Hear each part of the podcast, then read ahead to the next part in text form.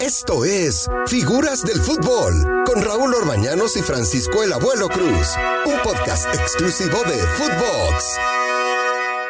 Fútbol, figuras del fútbol y platicamos el día de hoy con un futbolista retirado ya, pero un futbolista que tuvo muchos triunfos, que tuvo una gran carrera y bueno, yo tuve la oportunidad de transmitirlo en muchas ocasiones y lo recuerdo con mucho cariño y como un gran futbolista que fue muy constante, muy regular siempre. Fausto Pinto, ¿cómo estás, Fausto? ¿Qué tal, Raúl? ¿Qué tal, amigos? Un gusto, un gusto poder saludarlos. ¿Todo bien? ¿Todo bien? Disfrutando, como bien dijiste, ya de la, de la vida de retirado. Eh, pues ahí andamos, no, no tan cerca del fútbol como uno quisiera, no si se extraña, pero en unas facetas diferentes de la vida, disfrutándolo. Oye, Fausto, ¿y qué hace ahora Fausto Pinto? Mira, eh, por ahí tengo algunos, algunos negocios que estamos, que estamos atendiendo y pues disfrutando la familia, como te digo, como siempre, la, la, vida de fútbol eh, es muy grata, es muy agradable, disfruté muchísimo mi carrera, pero por ahí muchas veces con tantos torneos que nos tocó jugar, con viajes y todo, puedes dejar de disfrutar un poco a la familia. Tengo un niño pequeño ahora que tiene, que tiene cinco años, aparte de los dos más grandes, Andrea que tiene 18, Gael que tiene 13 y Gabriel que es de 5 entonces, tratando de, disfrutar a la familia y obviamente pues atender las cosas, eh, lo que te digo, los negocios de manera aparte y preparándome también en el fútbol, que es algo que me apasiona y que me gusta y que, y que siempre lo, lo voy a querer toda mi vida. Entonces, eh, preparándome también, estoy haciendo el curso de, de, director técnico, que por ahí en mi carrera tuve tantas oportunidades y lo traté con, con un poco de, de desdén, eh, ahora sí, lo, eh, me estoy preparando en esa, en esa parte también. Hice por ahí un, máster en administración de negocios deportivos. Entonces, tratando de involucrarme en el fútbol, que como te, te repito, es algo que me apasiona y que me gustaría estar cerca. Oye, este, Fausto, pues eh, yo creo que es una buena idea, ¿no? Esto de, de, de, buscar ser director técnico, de seguir dentro del fútbol, eh, porque parece mentira, pero este jueguito nos apasiona y cuando se va, no sé si a ti te pasó, ay, caray, es difícil al principio, ¿no? Cuando uno se va. Sí, sí, claro. Sí, sí, fue, fíjate que yo eh, al final de mi carrera, ya ese año, eh, año y medio, año y medio que fui a jugar a Dorados, mi último año y medio de profesional, yo ya iba con la decisión, ya iba decidido junto con mi familia, platicado con mi esposa, con mis hijos, eh, que era el último año y medio que iba a jugar. Eh, entonces, según yo, fue una decisión muy planeada. De hecho, cuando después del último torneo con Dorados, todavía tenía algunas ofertas para seguir jugando y dije, no, no, no, ya es lo último que quiero jugar, quiero hacer otras cosas, quiero buscar otras partes en mi vida. Y según yo, fue una decisión muy pensada, este, muy lógica en mi vida. Y estuve un año alejado del fútbol completamente, metido en otros temas. Y después salió la oportunidad de, de estudiar este máster en administración de negocios deportivos que te comentaba y ahí fue cuando, cuando otra vez empecé a hablar de fútbol. Tuve de compañeros a Bruno Marioni, a Juan Pablo Vigón, eh, Alejandro Castro, gente de, metida en el fútbol. Y otra vez empecé a platicarlo, empecé a retomar el tema. Y sí lo, lo comentaba con ellos. Dije, ay, eh, no me había dado cuenta cuánto extrañaba, cuánto extrañaba el fútbol. Y a estas alturas sí me gustaría, me gustaría estar metido. Lo he pensado mucho.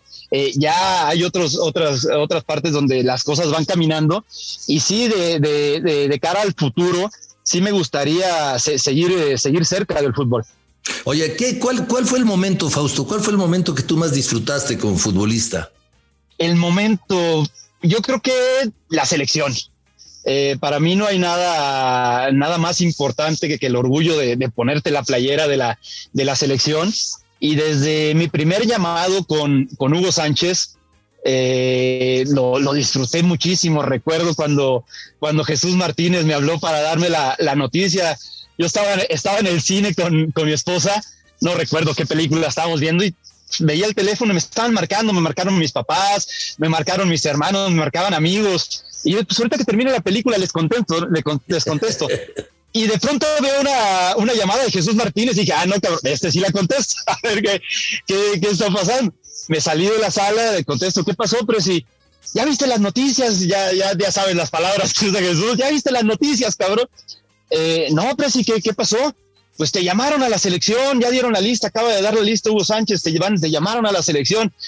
Eh, y ya recuerdo, entré a la sala, le comenté a mi esposa, eh, nos abrazamos Y de ahí pues ya me tuve que salir de la sala, pues dije, no, sí voy a contestar las llamadas, son para felicitación, para todo esto, nos salimos, dejamos ver la película. Y, y desde ese momento, y que fue el primero, el primer llamado, hasta pues ese, esos casi cuatro años que tuve oportunidad de ser parte de la selección nacional, los disfruté, los disfruté muchísimo todos y cada uno de ellos. Estamos hablando también de, que esa selección de Hugo Sánchez eh, competiste en la Copa América, esa selección que, que le ganó a Brasil y que eh, jugó allí en Venezuela, ¿verdad, Fausto? Ah, así es, así es, ese fue mi, mi debut. Ya había tenido oportunidad de, estar en algunos partidos amistosos, no había, no había jugado, estuve en la previa, si, si, si debe, recordar, se juntaron Copa Oro y Copa América. Entonces, esa selección viajó a Copa Oro a Estados Unidos, donde perdimos la final con Estados Unidos. Estuve algunos partidos en la banca, incluso en la, en la final. No tuve oportunidad de debutar. Y de ahí nos vamos a la, a la Copa, de ahí nos vamos a la Copa, a la Copa Oro, a la Copa América, perdón, y ahí es cuando, cuando tengo la, oportunidad de debutar ese primer partido contra Brasil, eh, el cual fue, fue maravilloso, lo, disfruté muchísimo, todo lo que se vivió, todo el viaje, fueron casi 40 días de concentración en eso, entre la Copa Oro y Copa América, y, y lo disfruté muchísimo, más con ese, con ese resultado, ¿no? Oye, pero te digo una cosa, también lo de la Copa Sudamericana, ¿no? O sea, eh, como ganaron con Pachuca la Copa Sudamericana, también yo creo que debe ser otra de tus grandes satisfacciones, ¿no? Sí, sí, no, fue, fue un torneo a nivel de clubes, fue el, campeonato más importante eh, que, creo yo que, pude obtener en, en mi carrera con Pachuca, eh, enfrentándonos contra, contra un gran equipo, ¿no? Lo que era Colo Colo, todos todos recordamos ese, ese gran equipo, pero Pachuca no demeritaba para nada, ¿no? Teníamos un gran conjunto dirigido por el, por el, por mi querido profe, profe Mesa, eh, con grandes jugadores, un equipo que sabía perfectamente a lo que jugaba. Y, durante esa, durante toda la Copa, la Copa Sudamericana hicimos muy bien las cosas. Perdimos el primer partido jugando en, en Colombia.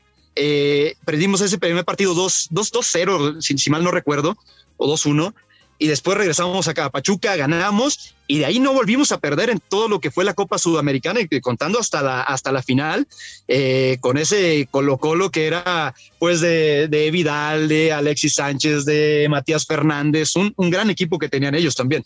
Un equipazo, tenían, tenían un equipazo. Ahora, Fausto, platícame una cosa, ya después de retirado y viendo lo que tuviste la oportunidad, los campeonatos, eh, etcétera, ¿cómo ves ahora el fútbol nuestro? ¿Cómo, ¿Cómo ve Fausto Pinto el fútbol mexicano? ¿Qué sientes? ¿Qué nos hace falta, Fausto? Mira, yo creo que es, es una, una pregunta que, que tendríamos que dedicarle mucho tiempo y, pero yo creo que desgraciadamente el, fútbol mexicano ha ido, ha ido en detrimento.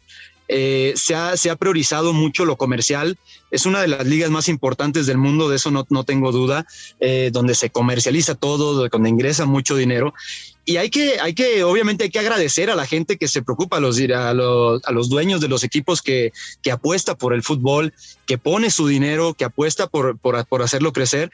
Pero creo que las decisiones, tienen, tiene que haber una balanza entre lo deportivo y lo económico. Y entiendo todo el tiempo, todo el tema de, de pandemia, que ha sido muy complicado en todos los rubros eh, entiendo que, la, que la, gente del fútbol está priorizando en estos momentos recuperar dinero, tratar de obtener dinero, pero se ha dejado muy por abajo el, tema deportivo. Eh, viendo desde el tema de, quitar el, descenso, que no hay ascenso, el, tema de, la, de, lo que pasó con la liga de ascenso también, que era una liga muy competitiva. Eh, entonces yo creo que hay que llegar otra vez, regresar a ese punto donde la balanza esté a medias, ¿no? Pero obviamente que, el tema económico sea importante, porque también es algo que, ayuda a los jugadores y qué bueno que les esté yendo bien y qué bueno que se pague bien en el fútbol, pero también que haya esa, esa exigencia, exigencia deportiva. Oye, ¿y la cantidad de extranjeros que tenemos eh, es correcto? ¿Deberían de ser menos? ¿Deberían de ser más? ¿Tú cómo lo ves? Yo creo que el tema no está en la cantidad. Yo creo que el tema primordial o lo que tendríamos que ver es la calidad la calidad de la gente extranjera que llega es lo que tendríamos que estar viendo. Eh, por ahí se, se, se, traen demasiados y dos o tres con calidad. Yo no estoy peleado para nada con los extranjeros. Me tocó compartir con, con muchos jugadores extranjeros de calidad que vinieron a aportar muchísimo a la, a la liga, desde Miguel Calero, que en paz descanse, Chaco Jiménez, Damián Álvarez, grandes jugadores que vinieron a aportar muchísimo al fútbol mexicano y que también aportaron para el crecimiento de los jugadores mexicanos. El tema está en que, en que a veces hay demasiados y se pretende llenar huecos eh, en base a estos jugadores extranjeros, en vez de darle oportunidad a los jóvenes mexicanos de que puedan mostrarse y que realmente puedan desarrollarse. Y son, son a veces jugadores que no vienen a aportarle absolutamente nada. Entonces, yo creo que es lo que, lo que tendríamos que priorizar, el tema de la calidad de extranjeros que realmente vengan a aportar eh, al, al fútbol mexicano.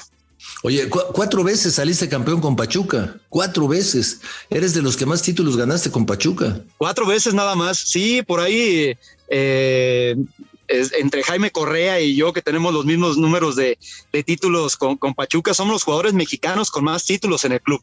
Y estoy muy orgulloso, te lo, te lo digo eh, con orgullo. El, poder haber representado a Pachuca, que es una institución que quiero muchísimo, a la cual llegué a los, a los 14 años, llegué a Pachuca desde fuerzas básicas, eh, de ahí se dio un crecimiento hasta los 17 años poder debutar en primera división. Entonces te lo digo con, con, mucho orgullo, sí, me tocó vivir muchas cosas importantes y más allá de los de los campeonatos, que es a lo mejor lo que, lo que se ve, lo que está en la vitrina eh, yo creo que estoy muy agradecido con el, con el Club Pachuca por el desarrollo que pudieron darme este, como, como persona, ¿no? Los valores. Imagínate salir desde los 14 años de casa.